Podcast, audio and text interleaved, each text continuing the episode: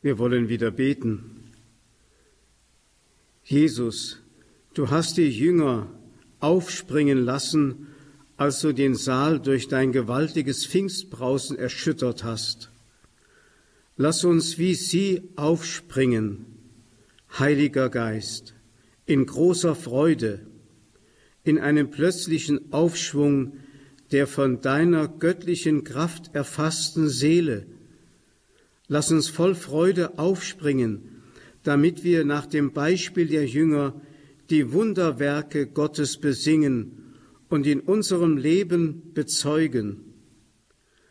Lass uns aufspringen in festem Glauben, allen Zweifeln zum Trotz. Lass uns aufspringen in der Hochherzigkeit, die alle Hindernisse überwindet, um uns selbst zu geben.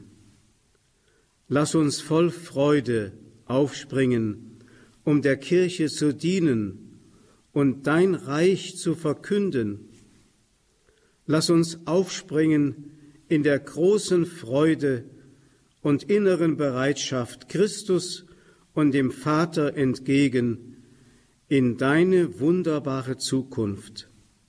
Amen. Im Namen des Vaters und des Sohnes und des Heiligen Geistes. Amen.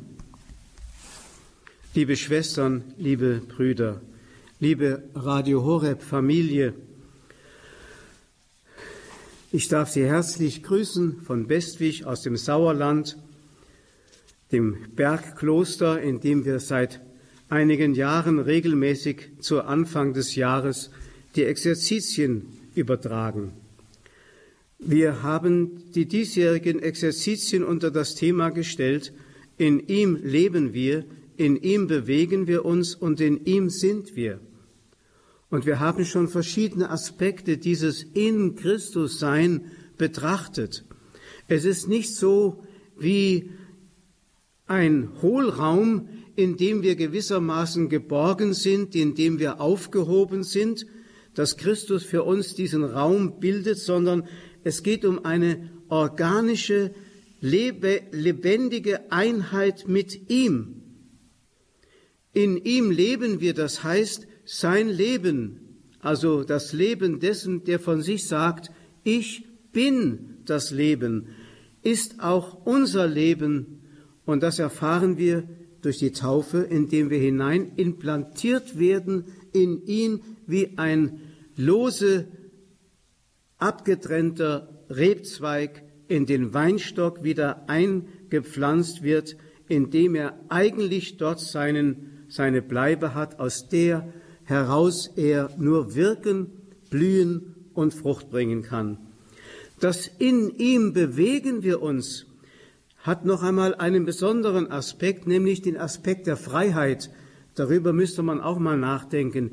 Wir bewegen uns in ihm, in der Freiheit der Kinder Gottes, die nur er geben kann. Und in ihm sind wir. Das ist vielleicht sogar die größte und tiefste Aussage, die man machen kann, denn dieses Ich bin wird zu einem Wir sind. Das heißt, indem wir hineingetaucht, hineingetauft oder implantiert sind in ihn, haben wir Anteil an seinem göttlichen Leben und wir können sagen, mein neues Ich ist er. Dieses Ich bin Jesu geht auf die Kirche über, auf alle seine Glieder, denn die Kirche, wir haben das heute Morgen schon betrachtet, ist ja nicht nur seine Braut, sondern auch sein Leib. Die Kirche ist also sozusagen ein Gegenüber und eine Identität zugleich. Sie ist für ihn Partner, wie eine gute, liebende, geliebte Frau Partner eines Mannes ist, die sich miteinander vermählen, um sich miteinander zu vereinigen, und sie werden in eine Einheit geführt, für die auch die irdische Ehe nur ein schwaches Abbild ist. Diese Einheit kann man irdisch nicht einmal darstellen. Aber sie ist in Christus und im Geheimnis der Kirche tatsächlich so gegeben, dass wir nur noch staunen können, ich in ihm und er in mir. Aber wir haben auch schon betrachtet, das wird zu einem Imperativ. Es ist nicht einfach nur da, indem ich getauft bin, bin ich jetzt einfach in ihm und fertig, sondern es ist erstens mal ein Prozess, ein Wachstums- und Verwandlungsprozess. Und dieser Prozess muss von uns natürlich gewollt und immer wieder neu bejaht werden. Deswegen diese Forderung Jesu, dieser Imperativ, bleibet, bleibet in meiner Liebe. Wenn ihr in mir bleibt und ich in euch bleibe, dann könnt ihr reiche Frucht bringen, ansonsten nicht. Euer Leben ist sinnlos und fruchtlos, wenn ihr nicht in dieser Einheit mit mir lebt und aus dieser Einheit wirkt. Dieser Imperativ geht noch über in einen anderen, der uns zugleich bezeugt, was durch diese Einheit mit Christus alles bewirkt wird. Ich habe schon die Freiheit genannt. Es gibt noch einen Aspekt, und dieser Aspekt ist die Freude. Deswegen wird aus dem Imperativ bleibet in mir der Imperativ, den der heilige Paulus im Philipperbrief formuliert, freuet euch, freuet euch allzeit im Herrn. Noch einmal freut, sage ich, freuet euch. Es ist erstaunlich, hier wird auf Kommando Freude verordnet. So ungefähr, als könne man einen Depressiven mit einem solchen Kommando wieder zu einem fröhlichen Kind Gottes und Erdenbürger machen. Das klingt sehr einfach, aber im Grunde hat es etwas mit diesem ersten Imperativ zu tun, in ihm zu bleiben, in den hinein wir getauft und implantiert worden sind, und daraus wächst die Freude. Papst Paul VI. hat im Jahre 1975 das war das heilige Jahr, in dem ich auch mit Jugendlichen zum ersten Mal eine große Fußballfahrt nach Rom gemacht habe, von Assisi aus. Im Jahre 1975 eine eigene Enzyklika zu dem heiligen Jahr geschrieben unter diesem Titel Gaudete in Domino. Freut euch im Herrn. Und das findet man tatsächlich auch wieder im 15. Kapitel bei Johannes, das heißt in dem Beispiel und Gleichnis vom wahren Weinstock, wo Jesus sagt, ich bin der wahre Weinstock und mein Vater ist der Winzer. Bleibet in mir, dann bleibe ich in euch. Wenn ihr meine Gebote haltet, werdet ihr in meiner Liebe bleiben, so wie ich die Gebote meines Vaters gehalten habe und in seiner Liebe bleibe. Das habe ich zu euch gesagt, damit meine Freude in euch ist und damit eure Freude vollkommen wird. Es geht um die Freude. Das Christsein ist kein trauriges Dasein. Wir müssen nicht mit heruntergezogenen Lefzen durch die Welt gehen und das Jammertal beklagen. Das ist nicht unsere Aufgabe. Wir haben wirklich den Auftrag, den Menschen zu zeigen, dass die Verbundenheit mit dem Herrn die Ursache unserer Freude ist. Und diese Freude, die soll sich ausbreiten wie ein Hurrikan und soll die ganze Welt ergreifen. Jesus sagt aber, es gibt da eine Voraussetzung. Und diese Voraussetzung besteht darin, dass ihr meine Gebote haltet. Man muss mal genau hinhören. Jesus sagt ja nicht, das sind die Gebote, die ich euch gebe, sondern das sind meine Gebote. Das heißt, ich lebe in dieser Ordnung, die ich euch jetzt anempfehle, anvertraue. Ich lebe in der Ordnung. Das kann man auch jetzt weiter zurückverfolgen bis auf den Berg Sinai, wo Gott dem Mose die Gebote verkündet hat, unter der Prämisse, ich lebe in dieser dreifaltigen Ordnung, die ich euch jetzt übermittle, damit ihr irdisch schon himmlisch leben könnt, dann seid ihr in der Freude. Das heißt, Gott macht kein Privileg aus seinem Gottsein, sondern er lebt in derselben Lebensordnung auf göttliche Weise, wie er uns in den Geboten die Möglichkeit gibt, auf irdische Weise seine Lebensart zu leben. Das heißt, es sind die Gesetzmäßigkeiten des dreifaltigen Gottes, die in den Geboten aufstrahlen. Das ist uns oft gar nicht richtig bewusst. Im Grunde sind die zehn Gebote, die uns von Gott gegeben werden, eine Selbstmitteilung Gottes, ein Beweis und Erweis des Vertrauens Gottes. Eine Selbstmitteilung. Er gibt sich in diesen Geboten selbst uns preis und gibt uns die Möglichkeit, so zu leben, wie er himmlisch lebt. Deswegen werden die Christen in dieser Welt immer für die rein weltlich gesinnten Menschen ein riesiges Fragezeichen bleiben. Wohl denen, die diesem Fragezeichen nachgehen. Es heißt ja, wir sollen nicht Jesus mit den Worten verkündigen, sondern wir sollen so leben, dass man uns nach ihm fragt. Wie kommt das, dass du angesichts dieser Trübsal, die uns manchmal befällt von allen Seiten, noch eine solche Freude haben kannst? Wenn Sie mal eine gute Lektüre zu diesem Thema lesen wollen, dann empfehle ich Ihnen die Tagebuchaufzeichnungen von Etty Hillesum. Etty Hillesum war eine Jüdin, die in Amsterdam gelebt hat und die mit 29 Jahren in Auschwitz mit ihren, mit ihren Familien und Heimatgenossen umgebracht worden ist. Sie hat in der Isolation des Ghettos, in dem sie in Amsterdam lebte, ein Tagebuch geschrieben.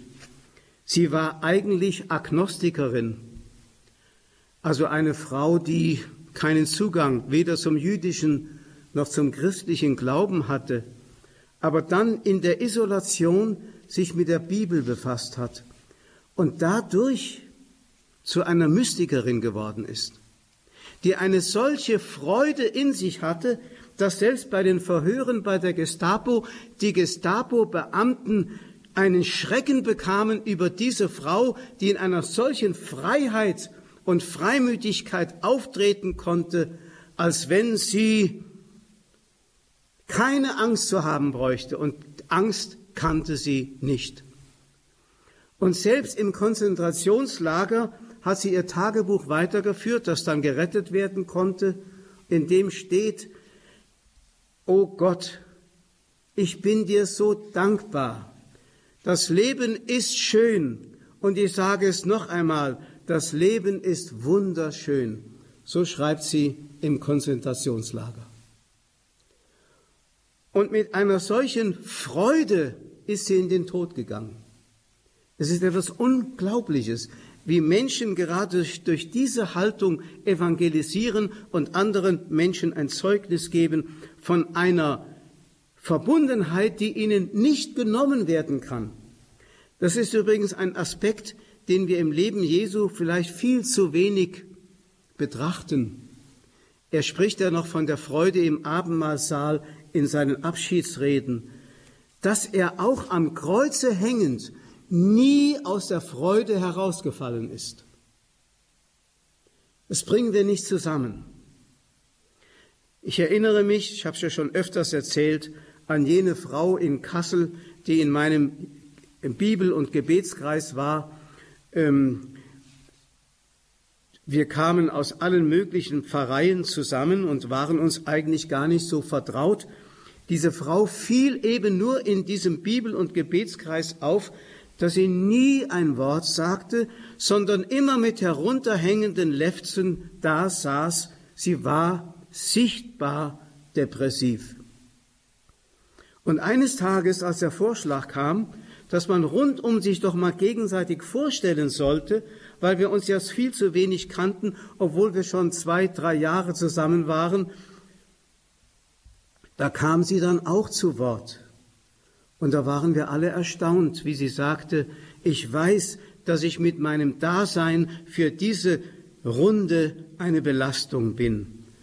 Ich bin wirklich krankhaft depressiv. Und dann erzählte sie so etwas von ihrer Krankheitsgeschichte.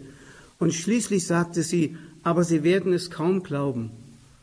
Ich habe in meinem Inneren eine solche Freude, dass ich manchmal die ganze Welt und die Leute auf der Straße umarmen möchte. Wie passt das zusammen? Es ist, das wird daraus deutlich, es ist die Freude, eine Frucht der tiefsten inneren Verbundenheit des Menschen mit Gott. Das ist einfach Fakt.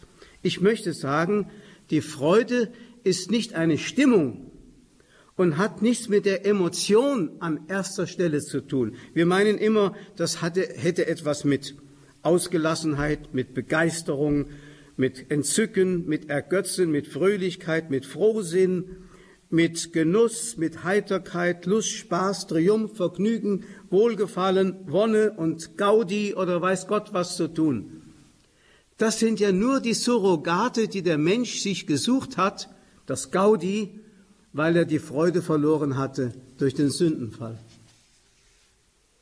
Das ist nur ein billiger Ersatz. Wer wirklich in der Freude ist, der braucht das alles nicht.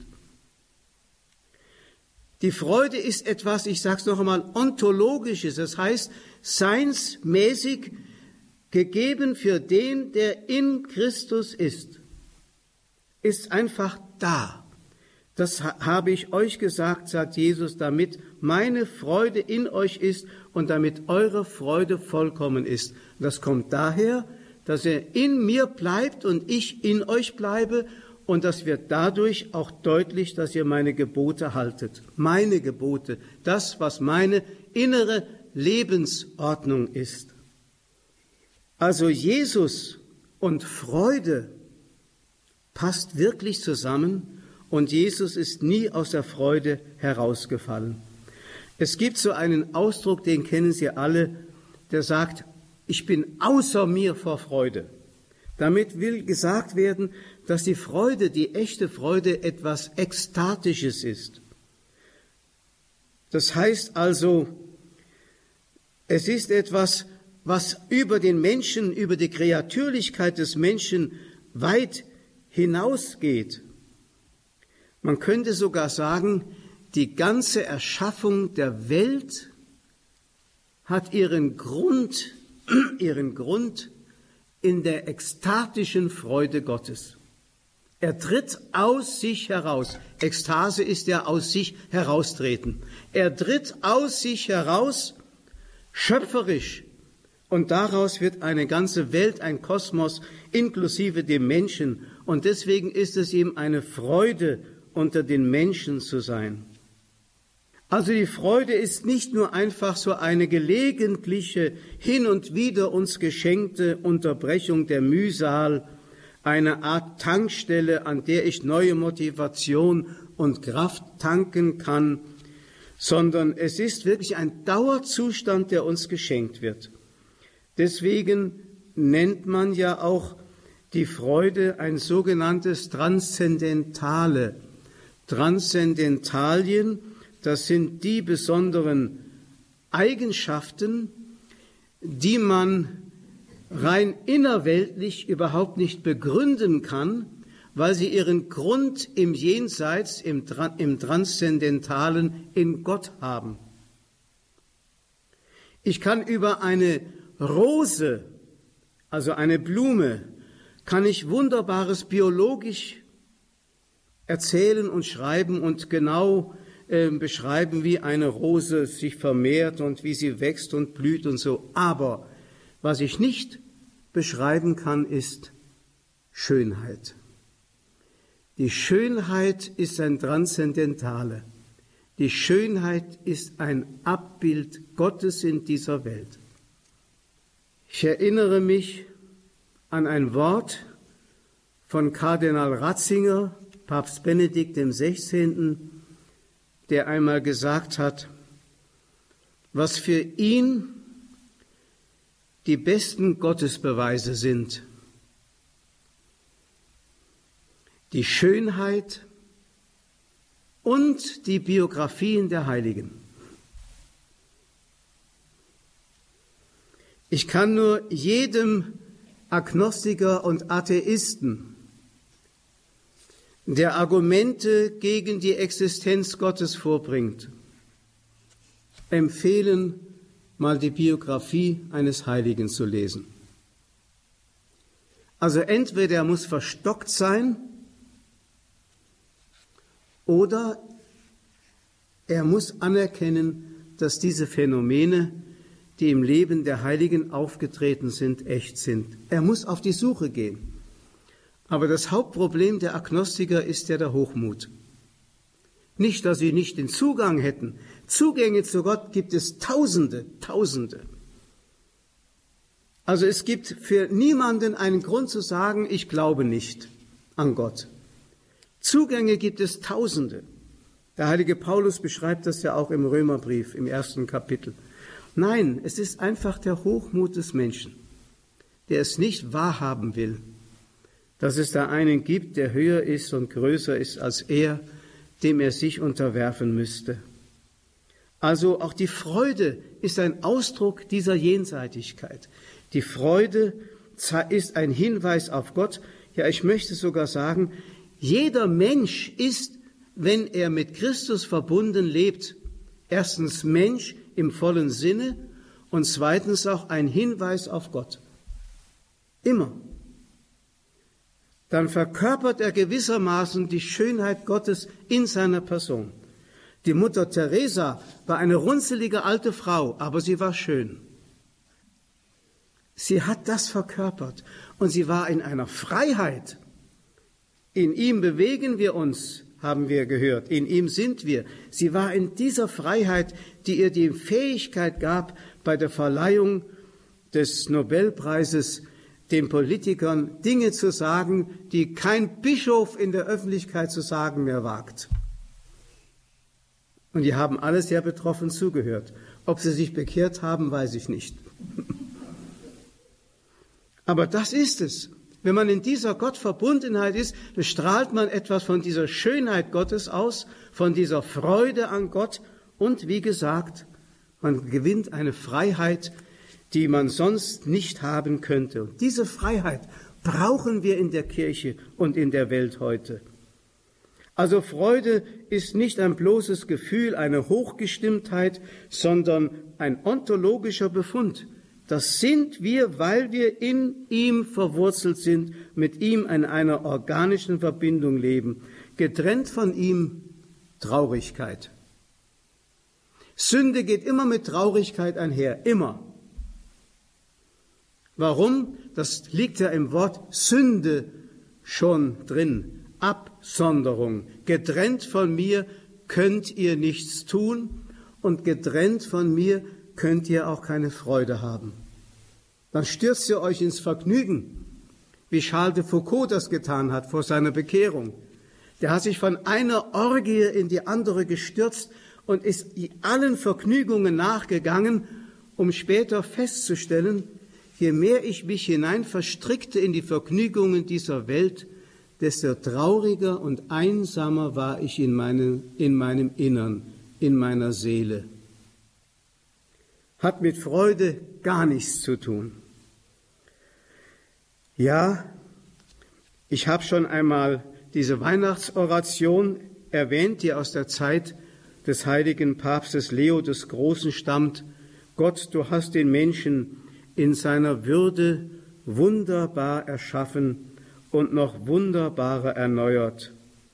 Lass uns teilhaben an der Gottheit deines Sohnes, der unsere Menschennatur angenommen hat.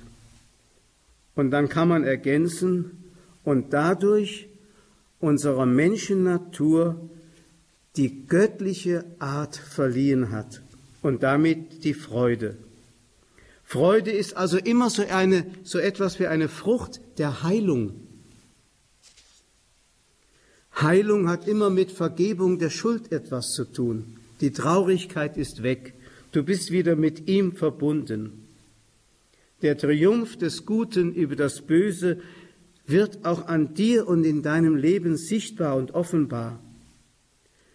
Denn durch die Sünde ist der Mensch aus der Freude herausgefallen. Und es beginnt mit dem berühmten Misstrauen gegen Gott. So wie es im Paradies ja schon war, dürft ihr von all den Früchten der Bäume essen? Misstrauen wird gesät. Könnte es nicht sein, dass euch etwas vorenthalten wird? Misstrauen wird gesät. Und dieses Misstrauen ist heute in der Kirche weit verbreitet. Da wird den Frauen suggeriert, merkt ihr denn nicht, dass die Männerwelt euch beherrscht und euch viele Privilegien vorbehält, weil sie selbst an der Macht bleiben will? Misstrauen wird gesät. Man muss aufstehen, man muss sich befreien, man muss sich emanzipieren.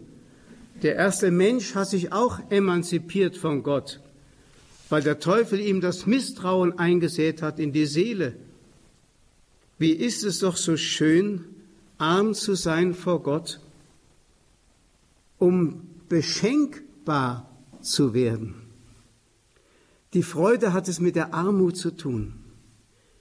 Die Freude des Beschenktwerdens. Das Misstrauen will immer selbst etwas ergreifen, um es für sich zu haben, unter dem Vorwand, es wird mir vorenthalten. Aber dem ersten Menschen im Paradies ist gar nichts vorenthalten worden. Er lebte ganz aus der Fülle und hat es nicht gemerkt. Der heilige Franz von Assisi hat diese Armut wiedergefunden. Und Sie wissen ja, wie der heilige Franz von Assisi die Freude beschrieben hat. Gibt es ja eine sehr schöne Geschichte in den Fioretti des heiligen Franz von Assisi, wie er einem Mitbruder die Freude, die wahre Freude beschreibt. Nämlich, wenn er bei Sturm und Regen und bei Eis und Kälte an das Kloster zurückkommt und der Pförtnerbruder verwechselt ihn mit einem schäbigen Verbrecher und Bettler und schickt ihn wieder nach draußen und verprügelt ihn und lässt ihn draußen im Schlamm liegen und dann sagt Bruder Franz, ja, das ist die vollkommene Freude. Nämlich so wie Jesus zu sein, der in sein Eigentum kam und nicht aufgenommen wurde. Jesus ähnlich zu werden, auch in seiner irdischen Schicksalhaftigkeit, wo er von den Menschen verworfen wurde, aber von Gott anerkannt.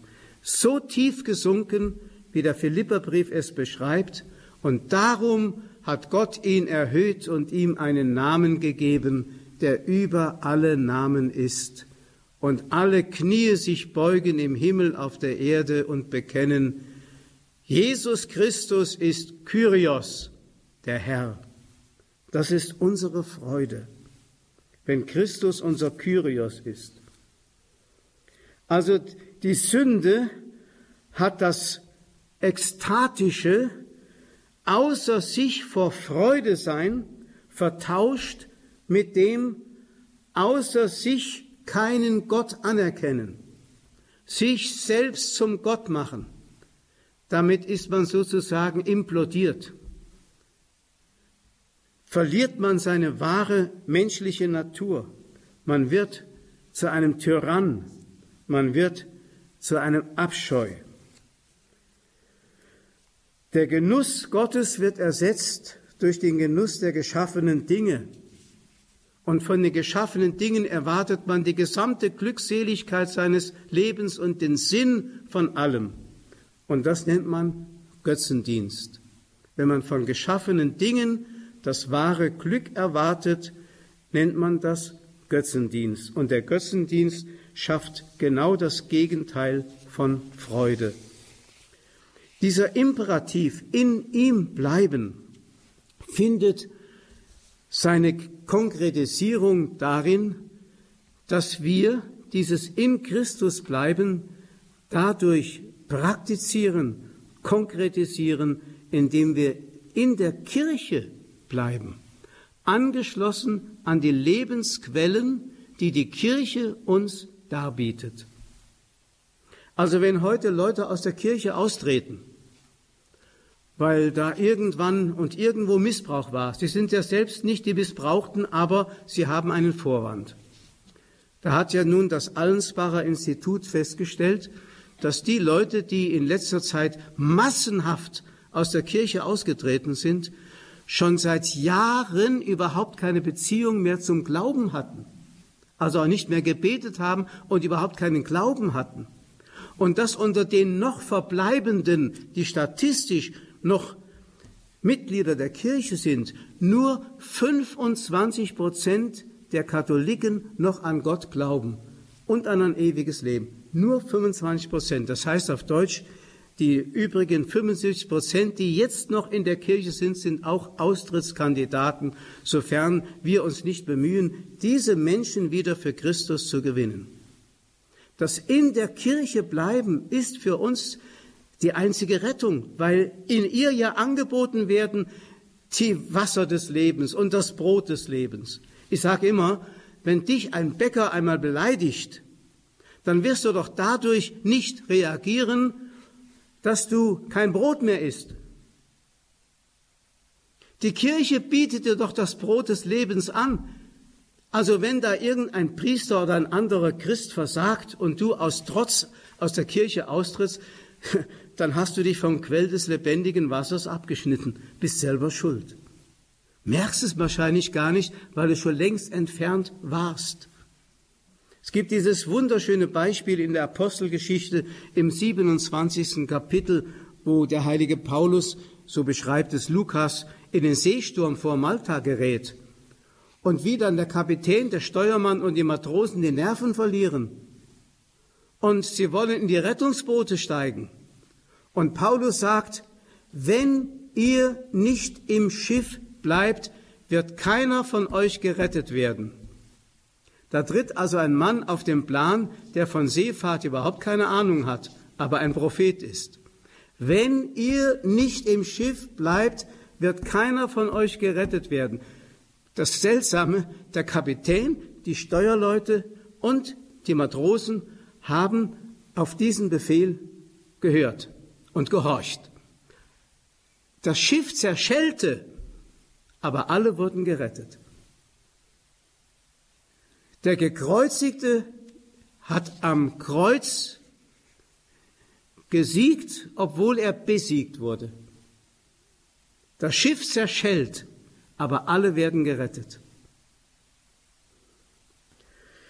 Von Papst Benedikt dem 16. gibt es folgendes Wort. Ich weiß jetzt nicht, wo ich das gefunden habe, aber ich zitiere. Manche bleiben mit ihrem Blick auf die Kirche an ihrer äußeren Gestalt hängen. Dann erscheint die Kirche nur mehr als eine der vielen Organisationen innerhalb einer demokratischen Gesellschaft, nach deren Maßstäben und Gesetzen dann auch die so sperrige Größe Kirche zu beurteilen und zu behandeln ist. Wenn dann auch noch die leidvolle Erfahrung dazukommt, dass es in der Kirche gute und schlechte Fische, Weizen und Unkraut gibt und der Blick auf das Negative fixiert bleibt, dann erschließt sich das große und tiefe Mysterium der Kirche nicht mehr. Dann kommt auch keine Freude mehr über die Zugehörigkeit zu diesem Weinstock Kirche auf. Es verbreiten sich Unzufriedenheit, Missvergnügen, wenn man die eigenen oberflächlichen und fehlerhaften Vorstellungen von Kirche, die eigenen Kirchenträume nicht verwirklicht sieht. Da verstummt dann auch das frohe Dank sei dem Herrn, der mich aus Gnad in seine Kirch berufen hat, das Generationen von Katholiken mit Überzeugung gesungen haben. Ja, die Kirche, der lebendige Weinstock, ein Organismus und keine menschliche Organisation. Das ist das Geheimnis der Anwesenheit und Wirksamkeit Christi in dieser Welt und der Grund unserer Freude. Diese Kirche, die es auf eine himmlisch verklärte Weise gibt, die aber auf der Erde immer noch dahin siecht und dennoch schon von Heiligkeit durchdrungen ist. Diese Kirche ist meine Heimat. Aus ihr lebe ich, aus ihr schöpfe ich die Freiheit, das Leben und die Freude, denn in ihm leben wir, in ihm bewegen wir uns und in ihm sind wir. Amen. Ehre sei dem Vater und dem Sohn und dem Heiligen Geist. Dem Anfang, so